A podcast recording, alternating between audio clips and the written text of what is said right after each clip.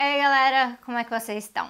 Eu tava sumida, né? Mas eu voltei, voltei de vez. Eu estive recentemente na Venezuela. Eu tava lá acompanhando as eleições, que é parte de trabalho de militância e também de trabalho de comunicação. E tem um monte de coisa que da viagem, coisa que deu certo, coisa que deu muito errada e o que deu muito errado assim cara vivendo bloqueio econômico na pele mesmo nesse aspecto.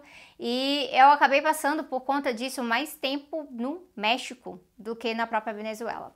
Mas logo vem um conteúdo bem, bem específico sobre isso, é um conteúdo detalhado que vai ser uma parceria também com o Thiago, lá do Bem Vivendo. Mas o vídeo de hoje é uma abertura mais ampla desse tema, porque eu acho que a gente tem que fazer, falar mais sobre América Latina aqui no canal. Muitas vezes, quando a gente no Brasil pensa em política internacional, existe talvez uma tendência da gente ficar olhando o que está acontecendo nos Estados Unidos, na França, na Espanha. E claro, gente, isso é muito importante sim porque o que rola lá fora nos influencia, eles são poderosos.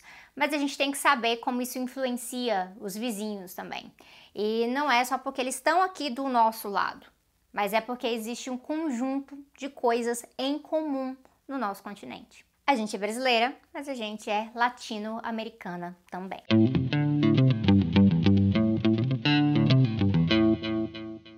Nosso continente passou por processos de colonização diversos, que também levaram a revoltas diversas e a processos diferentes de independência e de consolidação do capitalismo aqui na região. Não é acidental que o Brasil seja como o Brasil os Estados Unidos sejam como os Estados Unidos. Mas enquanto muito brasileiro por aí acha que é possível a gente eventualmente virar uma Miami da vida, é sempre importante lembrar que a gente está muito mais para uma Caracas ou uma Bogotá, tá? Você ouve várias coisas alarmantes sobre Caracas, né? Dá para colocar umas imagens aqui e essas imagens ilustram bem a crise econômica pesada na Venezuela, com uma moeda extremamente desvalorizada, afetando o preço e o poder aquisitivo das pessoas, problemas de abastecimento interno, muitas favelas e aí tem pobreza, fome. Nossos jornais fazem questão de trazer esse lado da Venezuela para destaque, né? Exceto que as imagens que eu pedi para o Vitor colocar aqui não são da Venezuela, são do Brasil mesmo. Você pega, por exemplo, o Índice de Desenvolvimento Humano, o IDH. Esse é um índice que pode ser problematizado, inclusive já problematizei em outras ocasiões, porque ele não conta bem a história do desenvolvimento de alguns às custas do subdesenvolvimento dos outros, né? E também não conta as histórias de violência que acontecem hoje, como quando o índice coloca Israel na posição 19, quando a Palestina está na posição 115, sendo que um coloniza o outro dentro do mesmo exato território. Mas pega esse índice, o IDH, de qualquer forma, e olha para a América Latina. O Brasil está em 84, andou perdendo posições, está quase empatado com a Colômbia na posição 83.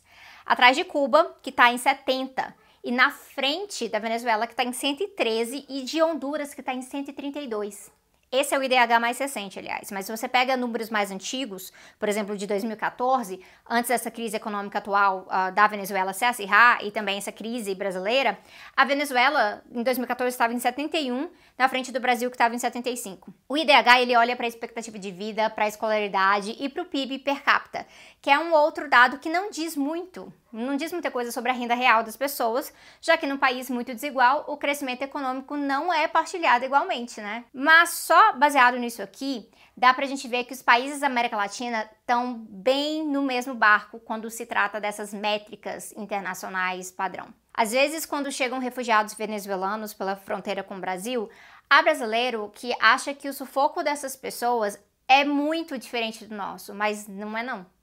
A questão é que o sufoco, ele também é desigual. Ele não atinge todo mundo. Quem passa fome no Brasil vai se identificar muito mais com quem passa fome no Peru e em Honduras que a pessoa que vive no rodízio da churrascaria. Mas apesar do agronegócio e a exploração de animais serem norma no nosso país, é bom lembrar que a realidade da maioria das pessoas está muito mais para a xepa da feira que um restaurante premiado em Copacabana. E aí, como entender essa realidade olhando além de alguns índices aqui e ali? Bom, algo muito básico é que a gente precisa de história, história crítica, história a contrapor atropelo do ponto de vista de quem foi massacrado, como diria Walter Benjamin. E a gente sabe que esse tipo de história, gente, é o tipo que eles não querem nas escolas. É o tipo uh, que quem fala de história até aqui no YouTube, tá? Mas fala sem questionar o capitalismo, é o tipo que eles nunca vão discutir. Porque isso exige a gente ir atrás de quem não teve o seu lado contado, de quem não foi nem considerado gente suficiente para ser parte da história. E aí eu já falei do filme, né, uma, uma história de amor e fúria sobre isso. A gente tem que olhar para a composição dos vários povos latino-americanos para entender toda essa multiplicidade. Isso vai fazer que a gente perceba que no nosso continente nós somos várias nações juntas que ultrapassam as fronteiras artificiais, que são fronteiras que resultam da colonização e das disputas até atuais. Não existe um só jeito de ser latino-americano, mas a história comum de exploração, de violência, de subdesenvolvimento, isso é algo que une nós todos. É, une mostrando uh, quem foi prejudicado com isso e uh, quem em cada país ganhou com isso e segue ganhando muito com isso. Então esse entendimento ele é chave para gente não cair nesse mito de que a classe burguesa do Brasil tem realmente algum interesse em fazer o Brasil avançar e ter projeto nacional e aí peitar as forças imperialistas, porque não tem, tá? Rui Mauro Marini ele fala algo bem direto sobre isso no livro uh, Subdesenvolvimento e Revolução. Ele explica uh, que para gente que está na América Latina, falar de imperialismo não é um detalhe, não é algo simplesmente opcional. Isso porque o imperialismo, ele não é um fator externo ao nosso continente. E aí eu vou colocar aqui para vocês, mas o imperialismo, ele diz, é algo que forma o terreno em que a nossa sociedade finca as suas raízes e constitui um elemento que a permeia em todos os aspectos. E por isso que é importante a gente falar da perspectiva aqui, olhando, né, da nossa perspectiva, olhando para a nossa realidade concreta. Então a gente sabe que o marxismo ele dá para a gente um método que permite a gente desenvolver essa perspectiva aqui mesmo, não é algo importado. Esse método ele é universalizado, mas também não vai dar certo quem queira pensar marxismo no Brasil sem olhar para a nossa situação concreta e achar que falar desenvolvimento aqui, né, que desenvolvimento aqui pode ocorrer simplesmente copiando coisas de outros países.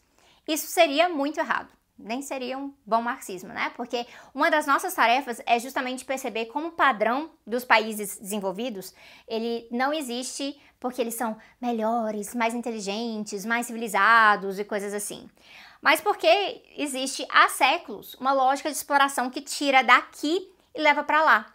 Seja em recursos naturais, seja hoje em dia com o fluxo do capital e até mesmo no mercado financeiro. Não é do interesse dos Estados Unidos, por exemplo, que a América Latina se liberte e se desenvolva. Isso encareceria demais as coisas para eles, atrapalharia também toda uma lógica de controle que se estende a todos os continentes. Ou vocês acham que o papel da CIA é fazer filantropia no Oriente Médio, né? Basta olhar para a situação do Iêmen. É, e a influência do imperialismo, ela afeta também uh, o papel do nosso Estado, através de quem controla o Brasil é, na região também, levando que o Rui Mauro Marini e outros intelectuais que pensavam e pensam sobre desenvolvimento, imperialismo, levando ao que eles chamam também de subimperialismo. Então são muitas dinâmicas. Tudo isso passa também por um imaginário. Quando as coisas apertam em um país vizinho, é muito fácil a gente achar que existe ali uma exceção. Que a coisa ali tá dando errado, mas é agora, é só uma questão pontual. Ai, tá vendo? Essa é questão desse governo, culpa daquele governo, a culpa é simplesmente local. E aí eu não tô falando que localmente não haja culpa, tá, gente? É sempre bom a gente fazer esses parênteses, né?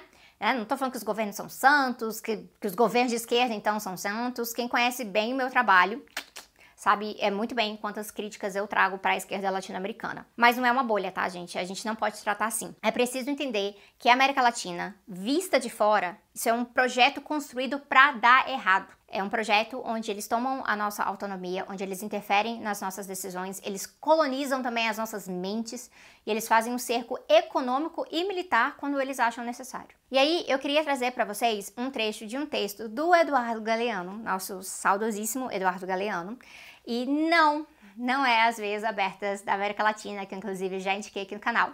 Na verdade, é um texto do Galeano que me marcou muito há mais de uma década e até hoje é o meu favorito, porque é um texto que me fez enxergar de vez como os poderosos nos vendem uma ideia de futuro na América Latina que é totalmente falsa, porque ela é baseada no roubo do passado e do presente que eles fazem por aqui. Então, é um texto que me fez perceber logo de cara, quando eu estava ali no começo da minha formação política, me descobrindo nesse processo mesmo, que se a gente quer desenvolver o Brasil, tem que ser outro tipo de desenvolvimento.